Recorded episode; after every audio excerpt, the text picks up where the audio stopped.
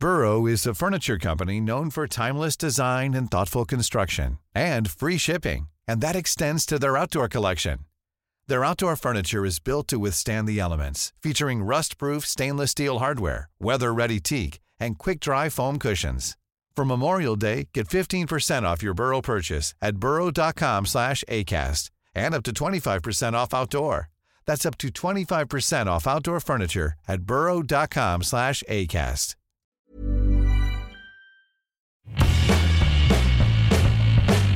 Hola a todos, esto es Sin Comentarios, el programa con los temas y noticias que a todo el mundo interesa y las opiniones que nadie pidió.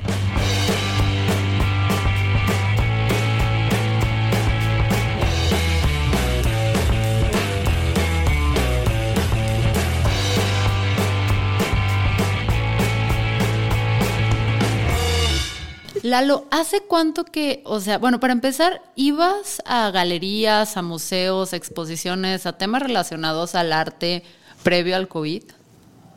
Fíjate que no, Fernanda. No, no eras asiduo. No, ¿La soy- comedia soy es un arte? Mira, yo tengo mis dudas. Depende qué tipo de no, comedia. No, sí, no, no creo yo que hacer chistes de la, la especie de chistes que yo haga se compare con las cosas eh, estéticamente mejores que hace un artista plástico, por ejemplo. Lalo, acabas, o sea, pasé la discusión de este sábado con mi marido defendiendo el honorable arte de la comedia para que tú, su referente máximo de chistes sonsos y babosos, voy a prohibir Es que, que, pues, es, escuches que, este es, que es, episodio. es que es eso, Fer. O sea, yo entiendo por qué el, el- la comedia puede ser arte por el tema del discurso y porque también ahí tiene su cosa de, pues de que es como, eh, ¿cómo le dicen? Es artesanal, los que le hacen mucho a la, a la mamada, ¿no? Este, entiendo por qué se le podría hay calificar de arte. hay técnica. Pero honestamente yo no considero que subirme a decir las cosas horribles que me subo a decir en un escenario este, se pueda comparar con alguien que pinta un cuadro o, o que haga una Y escultura. por este motivo, Lalo, jamás volveré a defender tu honor en un escenario, haciéndome sujeto a, a violencias de, de buchones este, y lobukis. En mi vida vuelve a suceder eso. No, la comedia sí es arte, Fernanda. Bueno, pero es bien interesante porque ahorita ya que está como eh, un, un año y cacho después del COVID, sí hay un- una reflexión de qué onda, o sea, cómo vamos a consumir arte, de dónde la vamos a consumir, porque aparte es, el madrazo ya nos tronó la tacha del COVID de nuevas plataformas, los NFT, este, te truena esa tacha, pero luego también como mujer te truena la tacha de sí, pero qué tipo de arte consumo, ¿no? De repente estoy viendo eh, a más youtubers morras, estoy escuchando a más músicas este, mujeres, estoy leyendo a más autoras, siguiendo a más influencers y pues volteas y dices, ¿qué onda con el arte, no? O sea, ¿a Claro. quiénes voy a empezar a seguir? Y tengo invitadas especiales hoy. Muy bien. Para hablar eso, de eso. eso me emociona porque yo tengo preguntas sobre el plátano con cinta canela pegado en una pared. Muy bien, creo que podremos hablar de eso porque yo también tengo dudas, tengo muchas dudas. Tengo muchas dudas. Entonces les doy una bienvenida a Lorena Wolfer y Mónica Mayer de Mutua, del co- de colectiva Mutua o Archiva Mutua y ahorita vamos a hablar de ese proyecto. ¿Cómo están? Bien, bien, gracias, muy contentas de estar aquí.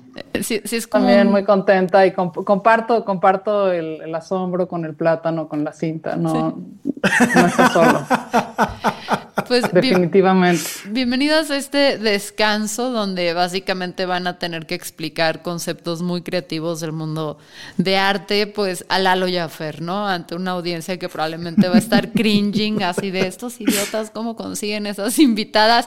No lo sé, no lo sé. Tenemos suerte. Este, pero platíquenos un poquito ahorita de- del mundo post pandemia, qué está pasando con, con las artistas, Eh, qué espacios se están creando y cómo, cómo cambió todo. Yo creo que hay una, una larga tradición desde el trabajo de las mujeres artistas de no quedarse nada más en las galerías, no quedarse nada más en, en los museos. Tú vas a cualquier manifestación feminista y está llena de manifestaciones artísticas de arte feminista. Y, por ejemplo, pues en el, uno de los colectivos que estuve yo en los años 80 de Polvo de Gallina Negra, hablando del humor, por ejemplo, nos fuimos al programa Guillermo Ochoa y le pusimos una panza de embarazada y lo nombramos madre por un día. Entonces, también desde el arte feminista ha habido toda esta cuestión del humor y de que no y de que el arte pues esté por todos lados, esté en la calle, esté en los medios de comunicación. Entonces, a mí no me sorprende que a partir de la pandemia haya habido una suerte de explosión de, espacios artísticos y de formas de, encontrar al público de otra manera a, partir de, pues, de las redes sociales, ¿no? Aunque también ha habido un montón de proyectos que incluso en lugares en donde ha habido, donde ha estado prohibido salir a la calle, en Argentina había una colectiva que de todas maneras estaba prohibido salir y en lo que tenía, en lo que iban al mercado, se iban al mercado, que era lo que podían hacer, y pegaban cosas en la calle, pegaban gráfica en la calle. Entonces, aún en estos tiempos ha habido maneras de, de salir a la calle. Wow, sí es cierto. O sea, cuando piensas en, en, e, eso es algo que estaba como eh, pensando cuando he participado en espacios eh, de activismo y eso que están protagonizados y todo por hombre, y cuando son morras, este elemento artístico, creativo, siempre está presente en esta parte de, las mujeres involucradas. Y, siempre son artistas, precisamente, ¿sabes? No, no, no, no, bueno, no siempre hay de todo, pero hay muchas artistas en el movimiento. Que no se sorprender, no es un, no es, no, no, no fue fácil, ¿no? Abrirse paso en, en esta profesión. Mónica, creo que te puede responder más este con, con, con, más, con más este bagaje detrás, pero pues sí, no, no, no fue fácil y, y como decía Mónica, lo, lo, hemos intentado por todas partes y también lo hemos intentado mucho desde la casa, es decir, desde un reconocimiento, una crítica de la domesticidad, del espacio doméstico, de la conformación de la familia, es decir, de todo eso que se considera privado, ¿no? Y que, que hemos vivido en ese privado que ahora es público, pero que antes era privado, pues ya hemos trabajado ahí toda la vida, ¿no? Justamente es nuestro terreno de disección y de, construcción, ¿no? Bueno, uno de los terrenos, diría yo. Súper, súper, súper interesante. Y ahorita traen este proyecto que se llama Mutua. Ahora tenemos un proyecto que se llama Mutua, en donde nos juntamos muchas, justo en la pandemia, justo después de habernos juntado en otra agrupación eh, donde básicamente pues, nos acompañábamos, nos encontrábamos, nos compartíamos lo que estábamos atravesando todas, pues decidimos hacer este, pues esta plataforma pedagógica en línea de haceres, saberes feministas que se llama Mutua. Entonces somos ocho, ocho, ocho de nosotras nos juntamos para, para conformar Mutua y pensamos Mutua como una especie de proyecto para el futuro. No es tanto como una escuela o como un espacio meramente pedagógico, sino nuestra apuesta para lo que viene, ¿no? O sea, a la mitad de la pandemia pensábamos eh, y reflexionábamos mucho de, pues, qué mundo queremos y si todo lo que antes pensábamos que era imposible se hizo posible de la noche a la mañana, ¿qué otras cosas podemos hacer posibles, ¿no? ¿Cómo podemos transformar este mundo en el que estamos, que claramente se está cayendo a pedazos, véase el clima, véase las inundaciones, además de la pandemia. Eh, entonces, pues eso es nuestra apuesta para un futuro, para una idea de un futuro. Entonces es como un proyecto propositivo que sale de esto es lo que podríamos o deberíamos o, o, sea, es, la visión, o sea, no sé, describen o la mutua para... Más, Mónica. Pues es, es, es una serie de programas de laboratorios en los cuales incluso lo que planteamos como educación viene de una reflexión feminista de muchos años, ¿no? Un trabajo más horizontal, un trabajo en el cual lo personal, lo que sentimos, es parte de lo educativo fundamentalmente. La mayoría de las escuelas tradicionales te enseñan lo que te tienes que aprender. Y esa es la verdad. Y a veces uno ni se lo aprende para acabar. muchas veces, ¿no? Yo, por, alguna extraña razón, todavía me sé que en la secundaria me enseñaron que osmosis es el paso de un líquido de menos densidad a otro de más densidad y a la fecha no sé para qué me sirvió lo que me Entonces también pasa eso. Pero entonces es una educación que parte de lo que sentimos, de nuestra experiencia y, además de todo eso, bueno, pues las teorías, lo que haya, con lo que haya que, que meter, pero esa es la materia prima del trabajo, esa es la materia prima de la reflexión. Entonces, a partir de eso, por ejemplo, a mí me va a tocar dar una taller en estos días ya casi con María Laura Rosa, que se llama Limpiando el Techo de Cristal, Arte, Feminismo y Pandemia, pues para que hablemos cómo la pandemia ha funcionado y, también qué ha hecho con nuestra domesticidad, con nuestra vida diaria y cotidiana. Entonces, ese cómo regresamos a la casa y de repente todo lo que habíamos logrado como mujeres de salir, pues ahora todas de regreso a la casa y ahí están los, las hijas, los hijos y los hijes, y ahí está el trabajo doméstico y ahí está todo junto. El espacio que era privado se volvió el espacio público, ¿no? Entonces, bueno, pues reflexionemos de esto, hablemos de cómo ha sido nuestra experiencia, qué ha sido regresar a, nuestras casas, a entender nuestros espacios de manera diferente, eh, en fin, todas esas cuestiones, ¿no? Con sentido del humor también, por eso se llama limpiando el techo de cristal, ¿verdad? Porque siempre hablamos de el techo de cristal por el cual ya no pasamos las mujeres, pues ya con la pandemia hasta nos toca limpiarlo, ¿no? Sí, fue un retroceso impresionante eso de la pandemia, el tener que volver o sea, eso, ¿no? Ya tener que abandonar a tu estudio, tener que abandonar para volver a la casa donde todo está mezclado, sí fue, sí debe ser bastante traumatizante, ¿no? Como creador, creadora. Hay un, hay, o sea, el, retroceso, por ejemplo, en términos de ingresos, o sea, la cantidad de mujeres que dejaron de trabajar y ya no van a volver a trabajar, o si por ahora, o sea, es decir, en el futuro cercano, es enorme. Había un cálculo de como de una de estas revistas así de Forbes o una cosa así, en la que decían que los ingresos que las mujeres estábamos perdiendo justamente por esos trabajos eran como el equivalente a el Producto Interno Bruto de ocho países, una cosa, una cosa por el estilo, ¿no? Y es algo, además, de lo que dramáticamente no se habla, ¿no? No, no se habla en general de cómo el COVID y la pandemia han tenido un impacto diferenciado en las mujeres, en la vida de las mujeres que en la vida de los hombres, ¿no?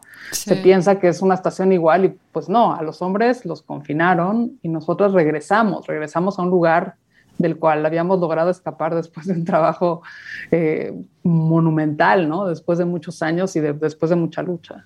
Yo, yo tengo una pregunta porque pensando precisamente en este tipo de problemáticas, ¿cómo es que que, mutua en, ese sentido eh, compila. O sea, según estoy entendiendo, el, movimiento se trata eh, de eh, acumular expresiones artísticas sin, sin importar el, género, pero no, la verdad es que honestamente no me ha quedado claro cuáles son las vías o, los vehículos por, los que vamos a estar eh, accediendo a ellos. Quiero decir, entiendo que hay una plataforma, pero se puede suscribir eh, algo o, es, este, más bien como curaduría de cosas que han encontrado ustedes. ¿Cómo está funcionando en, ese, pues, en ese rubro? Tenemos un programa, el programa está compuesto por laboratorias, entonces mensualmente tenemos diferentes laboratorias a las que cualquier persona que hable español, ese es el único requisito que tenemos, se puede, se puede inscribir. Eh, la tirada es poder incluir, y, pero también llegar como a, pues a todos los países de habla hispana, es decir, queremos ser un proyecto desde México, eh, sobre todo para Latinoamérica, estamos como políticamente también posicionadas en el sur. Y, y, en ese sentido también, pues quienes impartimos o facilitamos las laboratorias somos eh, de México, pero también de Latinoamérica principalmente, y tenemos participantes eso, de, de, México y de otras partes. Básicamente el, trabajo, digamos, el grueso del trabajo de Mutua son estas laboratorias, ¿no? Además tenemos una archiva, además vamos a, eh, con las diferentes generaciones que vayan cursando el programa, el, el, programa que ofrecemos es, pues tú escoges cuatro laboratorios y con eso completas el programa.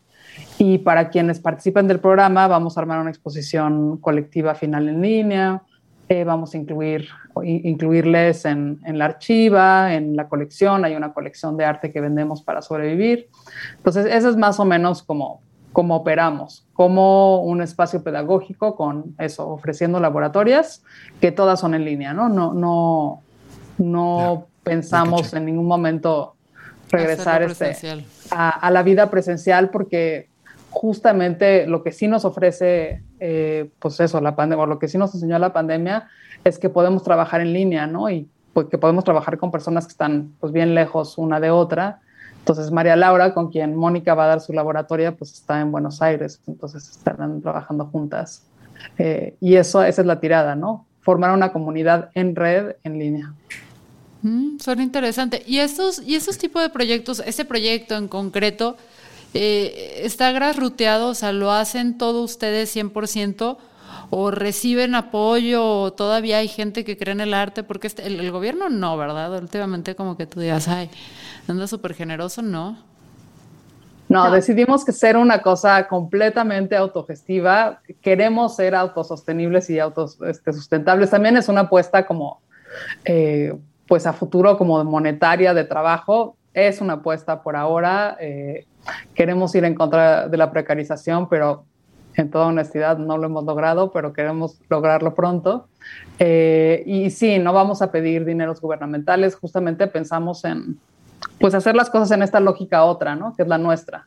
Eh, entonces tenemos una serie de programas para conseguir dinero. Tenemos esto que, que, mencionaba antes, la colección mutua, que son obras nuestras que ponemos a la venta conjuntamente. Entonces tú pagas una lana y con esa lana eliges las obras de arte que quieres ir comprando a lo largo del año. Eh, o están un programa de membresías para universidades, en donde pues, las universidades miembros tienen una serie de espacios en nuestros laboratorios para sus estudiantes eh, y para, para poder becar a otras personas. En fin, estamos como tratando de idear otras formas para, pues para sostenernos y para sostener mutua. Y ambas van a dar talleres, ¿verdad? Tanto Mónica como tú, Lore. Sí, yo estoy dando el laboratorio de arte y género eh, y el nuevo, la nueva laboratoria que empieza ahora en septiembre se llama El género es violencia. Eh, no, no tiene humor como el de Mónica, pero pues bueno. Oye, es, sobre las violencias, entonces estaría, estaría complicado tener humor este, ahí, o por lo menos desde mi, desde mi perspectiva. No, está cañón. O sea, acá es el tema que tratamos nosotros en temas de noticias y a veces es como, güey, esta noticia no hay forma de, de, meterle humor. O sea, tenemos que revisarla en un siglo, tal vez para que pueda empezar a ser graciosa, quizá. Entonces, y vemos, y, vemos, y vemos. Entonces es un poco rudo. Pero algo bien interesante, ahorita hay una sobreoferta de cursos y de mm, capacitaciones y todo en línea, todo el mundo anda eh, ahí pues intentando sobrevivir. Pero algo interesante de Mutua son los perfiles, así que voy a intentar hacer o sea, bajen el discurso a gente que habla con Lalo y conmigo, así, nuestros compas, que es la audiencia de Sin Comentarios, que están, bien relajados y dijeron, ahorita no quiero pensar tanto, vamos a escuchar a estos personas. Sí, o sea, gente que estudió Derecho en la UDG. Pues, o comunicación, o ciencias de la comunicación. o sea, esa es, esa es la barra, ¿saben? O sea, como entre, entre el niño de cinco años y el conejo. Ahí andamos, ahí justo. Bueno, a ver, sencillito, es un espacio feminista donde damos laboratorias, a diferencia de mucha gente que ah, migró pero ahí te ves que esa parte sí le explicaste ah. bien, pero te quería proponer otra dinámica. Bajo esa, porque se me hace que en un mundo de sobreoferta, de, de, cursos y todo eso, el valor está en quién los está dando y cuál es su historial. Entonces, a ver, Lore, ¿cómo venderías aquí a la señorona Mónica Mayer para que los que están escuchando digan, no, ahí en mutuo así, está chido? Bueno, la señora Mónica Mayer es la, la, la, madre del arte feminista mexicano, ¿Eh? ni más ni menos. La pionera, Entonces, más, así, la pionera con música. Claro, para que veas el nivel si, vienen a, si vienen a Mutua a, limpiando el techo de cristal con, con Mónica y con María Laura Rosa, van a tener la oportunidad de trabajar con la mujer que ha abierto brecha y camino para, para, el arte feminista.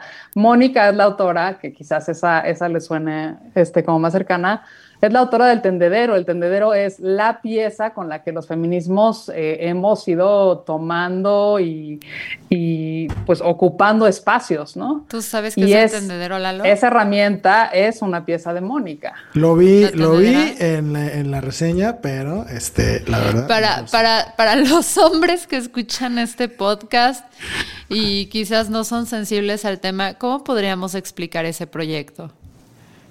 Mira, en 1978. Ya lo estoy viendo, sí, perdón.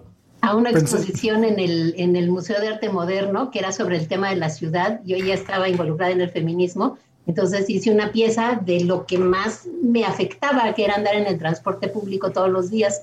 Entonces les pregunté a mujeres qué detestaban de la ciudad y me dijeron lo que detestaban y pues detestaban que les agarraran la nalga en el camión, detestaban ir con susto en el metro, ya había metro, no llevaba mucho tiempo, pero ya había metro. Entonces fue un espacio en el que empezamos a hablar las mujeres de estas temáticas, porque ni siquiera estábamos acostumbradas a la palabra acoso.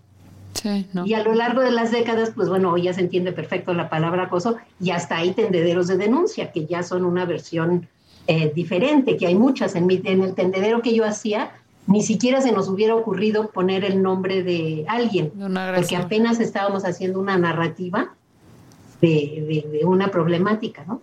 Sí, de, las citaciones y no de los individuos. Ya, ya estoy viendo, ya, ya sí lo había visto, nomás yo estoy menso. Sí, todo el mundo gustó, googleé imágenes y todo. Es algo que seguramente han sido expuestas a y expuestos.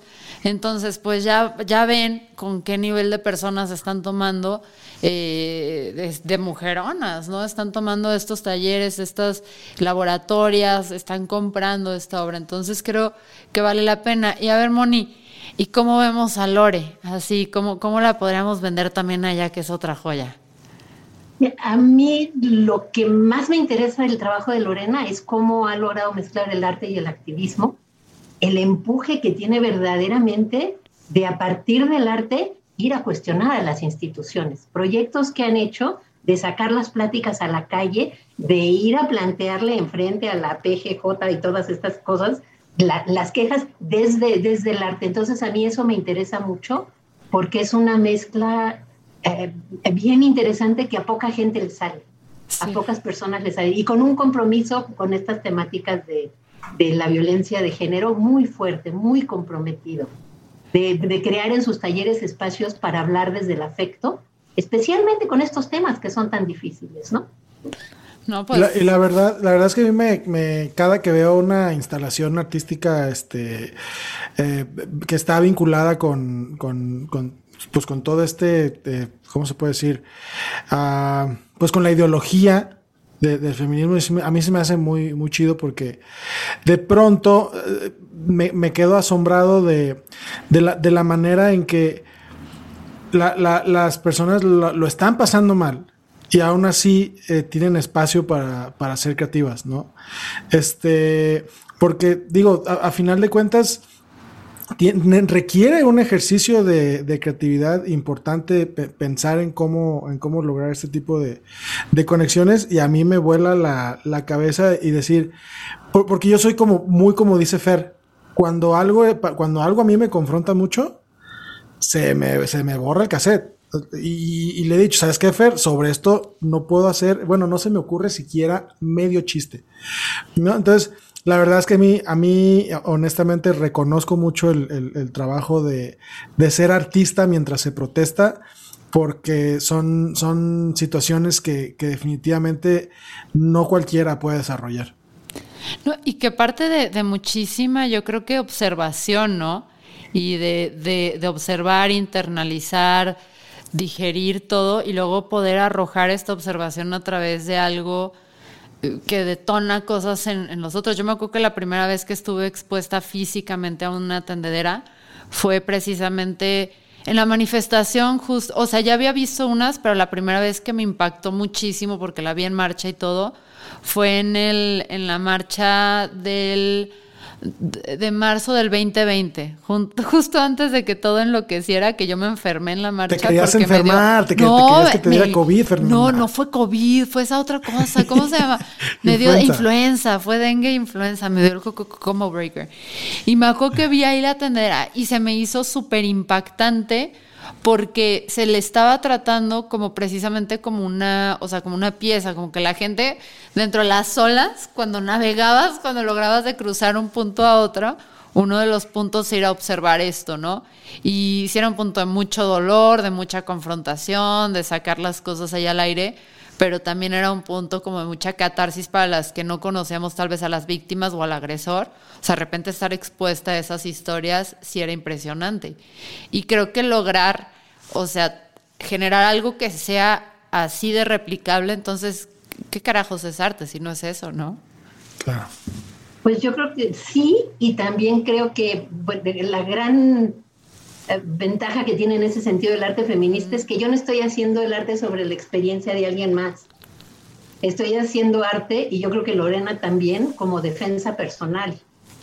Es un arte que sale de nuestra experiencia. Y en ese sentido, pues nuestros talleres también. No son esta teoría que estamos hablando, es nuestra experiencia que está ahí para empezar a acompañarnos, a, a, pues sí, están las unas con las otras, ¿no? Que sí, Moni, o sea, ahí, perdón, Moni, yo te tuteo, ¿verdad? Sí, señorona. Bueno, está perfecto. Este, señorona, yo así de perdón, perdón. ¿Por qué la estás viendo a los ojos, no Fernanda? sé, no sé. Pero sí es reconfortante eso de saber que vas a poder estar como conversando, ya, no conversando, ¿no? Porque también no vas a llegar a la clase. Tengo una pregunta que en realidad es mi opinión, que quiere anular todo lo que tú llevas estudiando. No, o sea, vas a observar y sobre eso pues puedes tener una inquietud. Pero algo que, que, a mí ya me tiene un poquito aburrida de TikTok y YouTube es que escucho muchas conversaciones de gente que, como yo lo hago, que somos espectadores, analizamos, vemos, masticamos, pero no, no, no hay tanto contenido bueno de gente que ya tenga trayectoria como ambas lo tienen, este, que te pueda decir, o sea, platicar más de neta, ¿no? Y normalmente cuando había estas pláticas estaban súper centralizadas y era de secta poder llegar a ellas, ¿no? Era como, tienes que sacrificar siete chivos, dos gallinas, das cinco vueltas a la izquierda y tocas tres veces en la puerta roja y llegabas a una clase de, de, artistas, ¿no? O sea, era súper complicado el acceso. Como, este como que antes el arte estaba muy relacionado con el underground y así como este, ¿no? Como, como que ese tipo de cosas como no tan accesibles y, hasta cierto punto estigmatizadas, ¿no? Sí, no, pues aquí no. Con que hablen español y quieran participar, son bienvenidos y quieran compartir lo que piensan y lo que sienten y, experimentar, buscar otras cosas. Yo más que una pregunta tengo una opinión de dos horas, ¿no? Ya.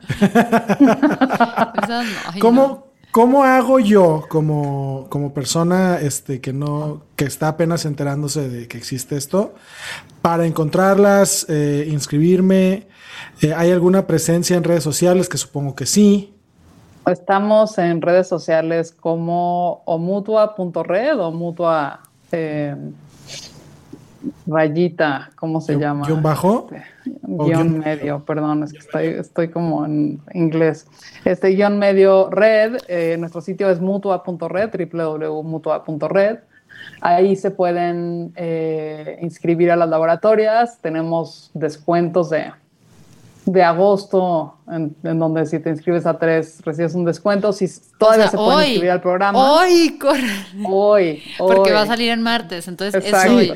Sí, así, así, así como se dieron prisa para este contratar el HBO Max cuando costaba 70 pesos, malditos Eso fue un timo para los que ya estábamos suscritos. Exacto.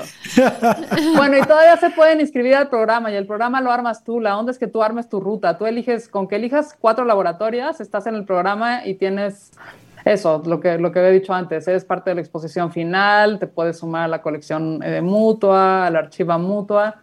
Eh, entonces eso, en mutua.red, ahí, ahí les esperamos. Perfecto, pues muchísimas gracias y un placer platicar con ustedes. Esto fue sin comentarios. Recuerden que tenemos Patreon. Eh, este jueves, de hecho, vamos a tener Game Night con los Patreones, Lalo. Sí, vamos a jugar un juego que evidentemente no sé jugar. Ni yo tampoco, entonces es muy probable que lo podamos si quieren checar por allá. Y, bueno, eso creo que son los anuncios parroquiales de esta semana, porque ya es lunes, sale hasta la siguiente semana, nuevo episodio. Exactamente. Y, hay, que, hay que agradecer mucho a Lorena y a Mónica por estar acá. Este está perrísimo el proyecto. Muchísimas gracias. Exactamente. Muchas gracias a ustedes. Gracias Lalo y sobre todo gracias Lore y gracias Mónica por, por haber venido. Fue increíble eh, platicar con ustedes. Yo soy Fernanda Dudet. Esto fue Sin Comentarios. Chao.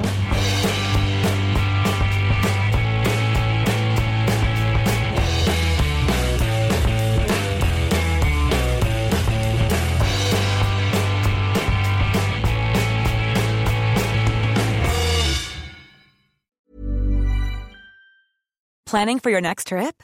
Elevate your travel style with Quince. Quince has all the jet setting essentials you'll want for your next getaway, like European linen premium luggage options, buttery soft Italian leather bags, and so much more. And is all priced at 50 to 80% less than similar brands.